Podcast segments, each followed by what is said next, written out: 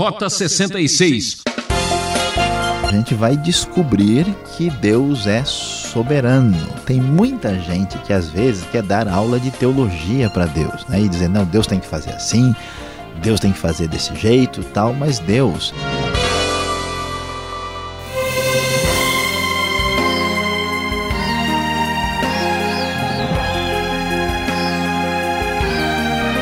Rota 66, a trilha da emoção bíblica, está no ar, trazendo mais um estudo do livro de Atos. E hoje, destacando os capítulos 11 e 12.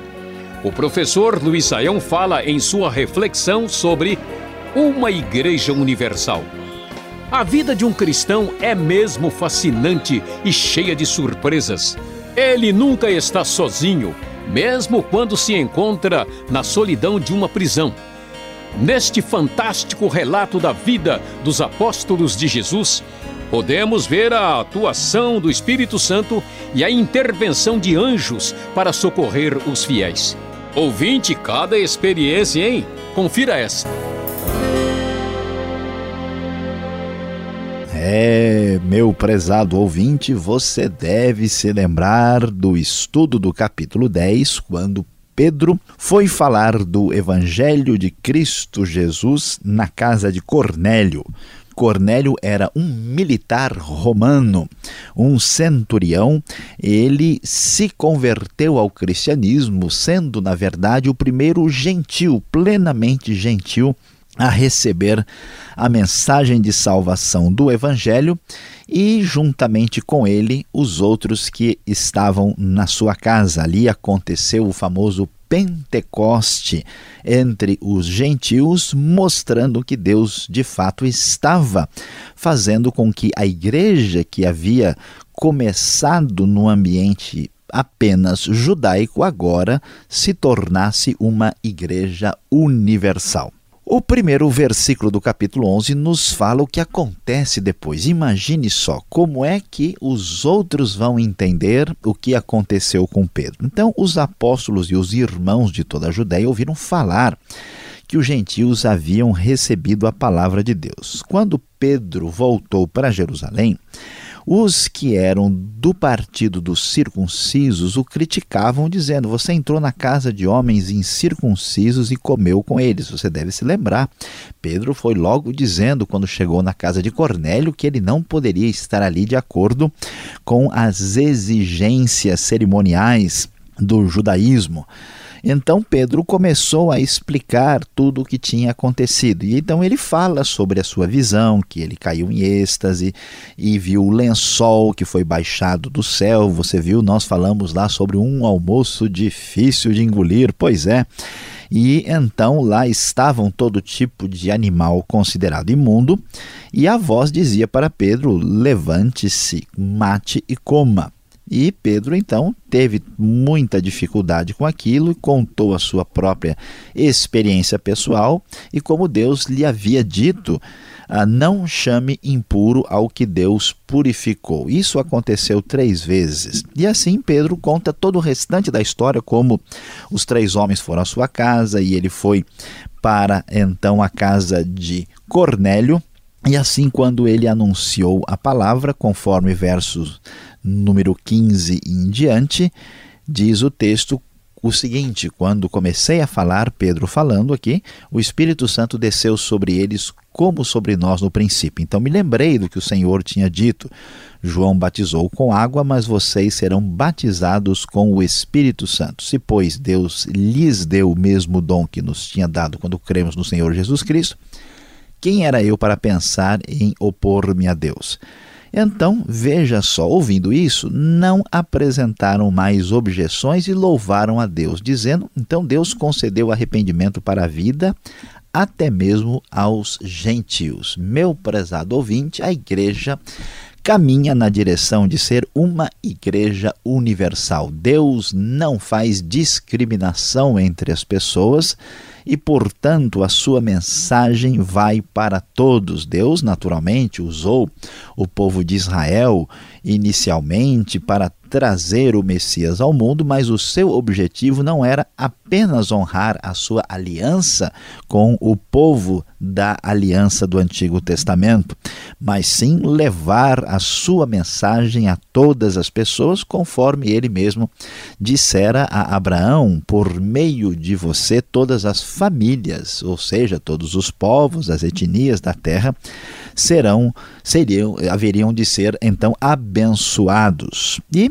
diante dessas circunstâncias, o que, que vai acontecer com a igreja? A partir do verso 19 do capítulo 11, o enfoque muda um pouco e começa a nos dizer que esta igreja caminha na direção de ser uma igreja universal. Os que tinham sido dispersos por causa da perseguição que foi desencadeada com a morte de Estevão, eles vão para toda parte e vão para a Fenícia, para Chipre e Antioquia, anunciando a mensagem apenas aos judeus. Alguns deles, todavia, cipriotas e sirineus, foram a Antioquia e começaram a falar também aos gregos, contando-lhes as boas novas a respeito do Senhor Jesus a mão do Senhor estava com eles e muitos creram e se converteram ao Senhor. Você vai observar aqui que Antioquia da Síria é o lugar onde a primeira igreja não judaica, não samaritana, vai se estabelecer firmemente. Ali começa a obra de Deus com força entre os gentios, o mundo de fala grega daquela época. E as notícias desse fato chegaram à igreja de Jerusalém e eles então enviaram Barnabé para Antioquia. E ele então ficou muito feliz e animou a todos que estavam ali se converteram a permanecerem fiéis ao Senhor de todo o coração. Barnabé, que você já viu que foi uma pessoa importante no momento em que Paulo se converte, ele era um homem bom, cheio do Espírito Santo e de fé. Muitas pessoas estavam se convertendo em Antioquia. O texto vai uh, um pouco adiante e mostra como Barnabé vai falar com Saulo lá em Tarso e quando o encontrou levou-o para Antioquia. Assim, durante um ano inteiro, Barnabé e Saulo se reuniram com a igreja e ensinaram a muitos. Em Antioquia, os discípulos foram pela primeira vez chamados cristãos, que é uma referência ao nome Cristo, que significa ungido. Antes eles eram chamados de O Caminho e Nazarenos, mas somente agora o nome cristão de fato é aplicado aos seguidores de Jesus. É, nesse meio tempo, um profeta chamado Ágabo levantou-se e disse que haveria de acontecer uma grande fome no mundo romano, que de fato aconteceu durante o reinado de Cláudio. Os discípulos, cada um segundo as suas possibilidades, decidiram providenciar ajuda para os irmãos que viviam na Judéia e o fizeram enviando suas ofertas aos presbíteros pelas mãos de Barnabé e Saulo. Interessante que a igreja aqui dos gentios contribui financeiramente para a igreja judaica nesse momento de fome, de dificuldade que eles acabaram enfrentando. Essa igreja cresce, ela vai adiante, é uma igreja que caminha na direção de ser uma igreja universal. Muito bem, o que, que vai acontecer nesse processo? A igreja cresce, as bênçãos de Deus atingem todos os povos ali em volta, mas nós vamos ter dificuldades. Nessa ocasião, capítulo 12 diz que o rei Herodes prendeu alguns cristãos com a intenção de maltratá-los. E veja que ele mandou matar a espada Tiago, irmão de João. E ele percebeu que isso agradava aos judeus descrentes e também mandou prender o próprio apóstolo Pedro durante a festa dos pães sem fermento, na ocasião da Páscoa. E Pedro então foi colocado na prisão com quatro escoltas de quatro soldados cada uma. Herodes tinha a intenção de fazer um julgamento público depois da Páscoa e Pedro então estava preso enquanto a igreja orava muito por ele. Você deve imaginar que situação terrível enquanto essa igreja cresce na direção de ser uma igreja universal. Agora a perseguição é intensificada. Tiago já foi morto por Herodes. A gente fica impressionado como é que Deus pode permitir uma situação dessa. Já morreu Estevão, agora morre Tiago. Será que Pedro vai pelo mesmo caminho? O que acontece é que quando Herodes ia submeter Pedro a julgamento, Pedro estava dormindo entre dois soldados, preso com duas algemas, e de repente, meu prezado ouvinte, um anjo do Senhor, uma luz brilhante apareceu ali na cela. Ele tocou no lado de Pedro e o acordou e disse depressa: Levante-se. Algemas caíram dos punhos de Pedro. O anjo então lhe disse: Vista-se e calce as sandálias. E Pedro assim fez. Assim, o anjo então sai com Pedro, Pedro sem saber o que está acontecendo. O texto diz que para ele parecia uma visão. Eles passam pela primeira, pela segunda guarda, chegando ao portão de ferro que dava para a cidade. A porta abriu por si mesma. Impressionante como isto acontece, e eles então caminharam um pouquinho pela rua e o anjo o deixou e Pedro então entendeu o que tinha acontecido e ficou muito feliz. E olha só, diante disso, Pedro vai para a casa de Maria, mãe de João, e que é o João também conhecido como Marcos, porque o seu nome completo é João Marcos, aliás, autor do segundo evangelho, onde muita gente estava reunida e orando. Pedro bateu a porta e veio uma serva atender, chamada Rod. Ela reconheceu a voz de Pedro e nem se preocupou, ali correu de volta para falar com todo mundo: Ó, oh, Pedro está aí na porta, ele chegou. E olha só, preste atenção, esse grupo de cristãos consagrados da igreja primitiva disseram o seguinte: você está fora de si. Insistindo ela que era Pedro, e eles falaram: ó, deve ser o anjo dele. E assim Pedro continuou batendo até que eles abriram as portas. Você vê que abrir as portas da prisão não foi difícil, o anjo foi lá e abriu. Agora, abrir a porta da incredulidade do nosso grupo aqui não é fácil.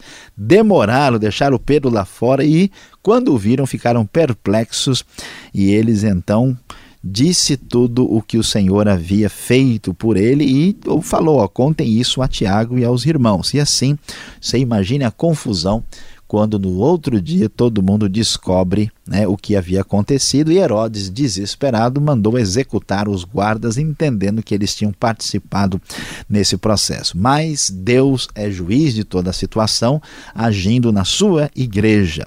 E aí o que acontece? Esse mesmo Herodes, perverso, numa ocasião um pouco adiante, numa ocasião especial, eles saíam vestindo trajes reais especiais e todo mundo começou a dizer: Olha, esse Herodes, essa voz é voz de Deus e não de homem.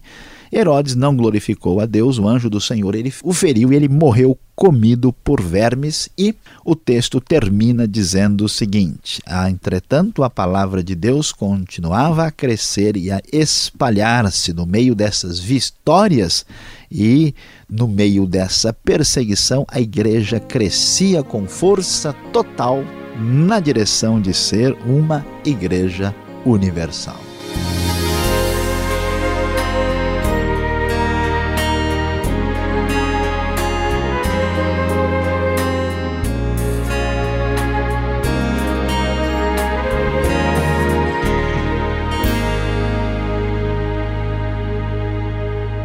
Você que chegou agora, esse é o programa Rota 66, o caminho para entender o ensino teológico dos 66 livros da Bíblia.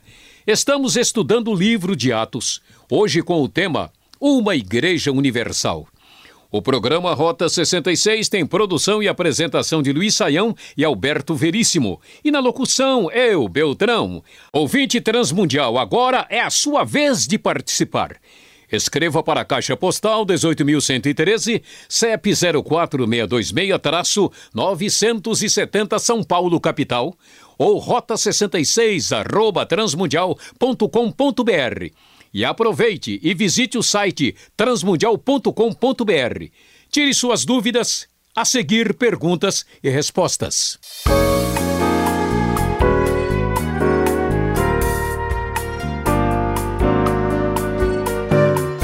Agora é a hora e a vez das perguntas. Atos capítulo 11 e capítulo 12. Você está estudando junto com a gente esta fantástica aventura. Professor Luiz Saião, logo de início, no capítulo 11, a gente encontra o Partido dos Circuncisos. Ele é mencionado aqui, mas quem são eles que estão ali já fazendo parte da vida da igreja? Pastor Alberto, a gente precisa lembrar né, de que o evangelho está uh, ampliando uh, as fronteiras étnicas aos poucos. O início da igreja é marcado pela presença exclusivamente judaica. E depois nós vemos aí os samaritanos, e agora que está chegando o momento dos gentios, vamos assim dizer.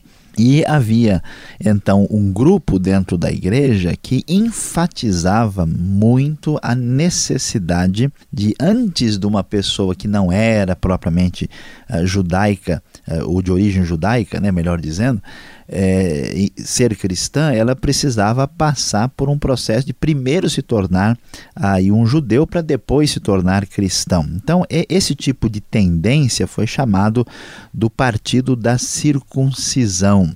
E quando os primeiros gentios se manifestam aqui como cristãos, aparecem, né, a grande preocupação deles é como é que você desobedeceu aí as nossas regulamentações cerimoniais, né? E eles então vão conversar ah, com Pedro e Pedro né, convence todo mundo dizendo: ó, Deus mostrou que eles foram aceitos. Né? E essa dificuldade com o que fazer com os gentios que se convertem vai aí trazer uma certa divisão dentro da igreja no início, que, é que são aqueles mais abertos e os que são aí, vamos dizer, mais guardiões das tradições, que são chamados aqui partidos da circuncisão. Em certo momento eles vão se tornar de fato um problema para a igreja crescente. Agora é curioso, Pedro, né, que é o, o principal dos apóstolos, vamos colocar assim, porque ele precisou dar satisfação para esta igreja aqui em Jerusalém.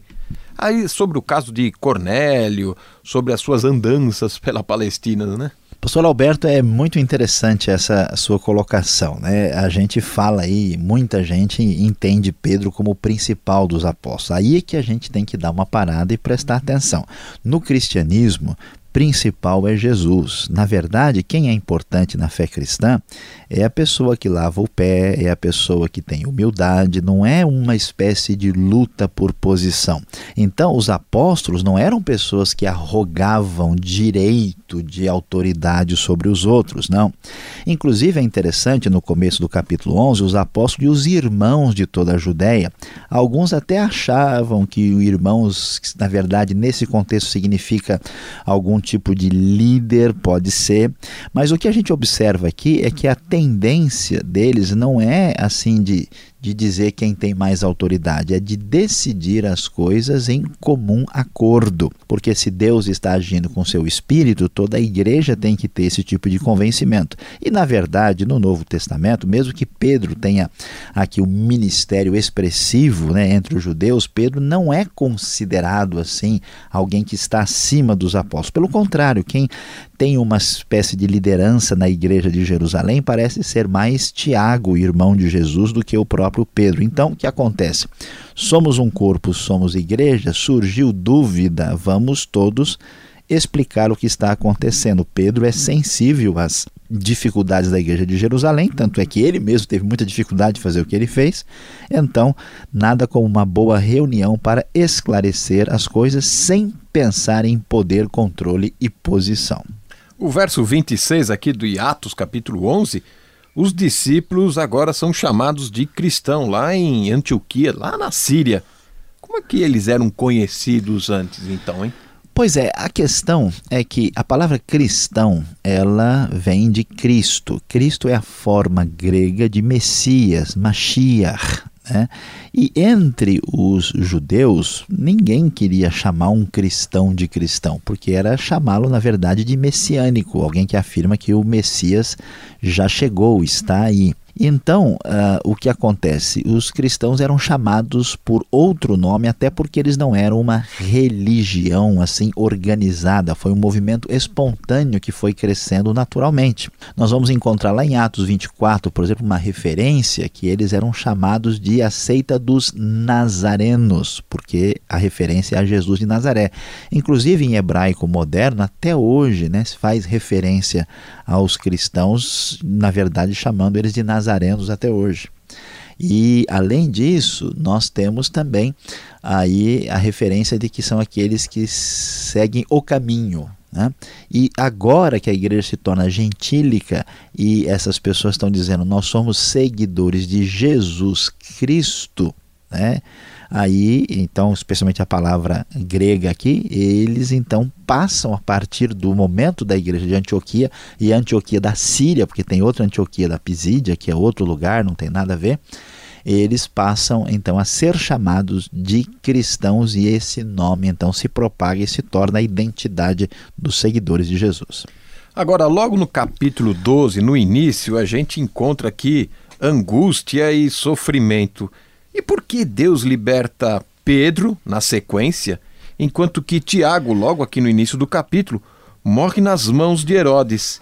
E falando em Tiago, completando a pergunta, o verso 17 menciona Tiago e os irmãos. Afinal de contas, quantos Tiagos existem? Ou será que esse Tiago já ressuscitou aqui? Olha, uh, olhando para o texto, a gente vai descobrir que Deus é soberano. Tem muita gente que às vezes quer dar aula de teologia para Deus, né? E dizer, não, Deus tem que fazer assim, Deus tem que fazer desse jeito, tal, mas Deus é soberano e ele sabe as coisas além dos nossos horizontes. Por isso, a soberania de Deus mostra como tanto a Pedro como Tiago vão glorificar a Deus. Um glorifica com a sua morte por meio do martírio quando ele morre aqui na perseguição desencadeada por Herodes. Já Pedro glorifica a Deus por meio de uma situação de libertação milagrosa, extraordinária e angelical. Na nossa vida, Deus pode muito bem dizer que nós devemos glorificá-lo de uma forma ou de outra. Não compete a nós ficar aí reclamando e achando que as coisas devem ser segundo a nossa vontade. Afinal de contas, a gente não ora pedindo que seja de acordo com a vontade de Deus? Pois é. Agora, olhando para o Tiago aqui, vamos lembrar, não é o que o Tiago ressuscitou, não. Vamos entender o que acontece. Na verdade, no Novo Testamento, tem quatro indivíduos chamados de Tiago. Existe, por exemplo, o apóstolo Tiago, filho de Alfeu, que é mencionado lá em Marcos capítulo 3, e também chamado às vezes de o mais novo. Existe Tiago, pai de Judas, e temos outros dois Tiagos importantes, que são aí o Tiago, né, que é apóstolo, filho de Zebedeu, e o Tiago, irmão de de Jesus, o filho de Zebedeu, irmão de João, é quem morre aqui. E o Tiago, irmão de Jesus, autor da carta, é aquele que recebe aqui a notícia do versículo 17 do capítulo 12. Então não podemos fazer confusão. Tá certo. Agora vamos falar do episódio de Pedro, quando ele foi solto da prisão, num ato sobrenatural, um anjo e é exatamente este anjo de Pedro que aparece no verso 15, que fica do lado de fora, não querem abrir a porta para ele. Que história estranha é essa? O que significa isso? Pastor Alberto, essa história do anjo de fato é estranha. E é estranha por quê? Porque ela, na verdade, não é uma declaração uh, de uma verdade uh, que nós devemos crer. Ela é uma declaração do que o pessoal acreditava. Os judeus, naquele tempo, acreditavam que toda pessoa tem um anjo que é exatamente a cara da pessoa. Né? Muitos anjos aí estão em dificuldades com isso, né? Veja que coisa. E então, quando eles viram a moça falando, olha, é, é Pedro, né, que está aí, acharam deve ser o anjo dele, que tem a cara dele, que está perambulando por aí. Esse texto não é normativo, ele apenas diz o que aconteceu. Então, nem todo texto descritivo pode ser considerado normativo, devemos entender isso como um aspecto cultural da época. Então, o, ver, o capítulo 12 de Atos termina falando da história de Herodes. Ele aparece de novo aqui depois de tanto tempo. Ele voltou, ele voltou a atacar, que seria o quê? Herodes a vingança? Pastor Alberto, não, não. Mais uma vez nós temos aí filmes bem diferentes, né? Lá no começo de Mateus nós temos a história de Herodes o Grande. Aqui nós temos Herodes Agripa primeiro, que é o neto daquele Herodes e que está aqui atacando a igreja de Cristo por meio da perseguição. São Herodes distintos que são mencionados aqui. Bom, dito tudo isso, vamos então agora à aplicação desse estudo.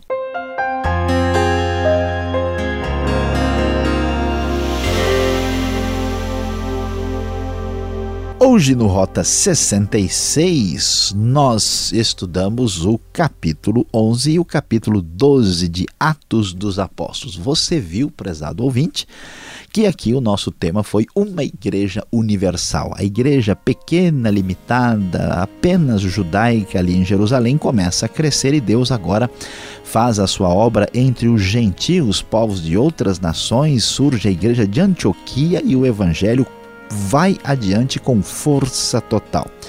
E que aprendemos aqui desta extraordinária lição? Veja que em Cristo não há rejeição nem discriminação, pois todos têm acesso direto a Deus e ao caminho da salvação.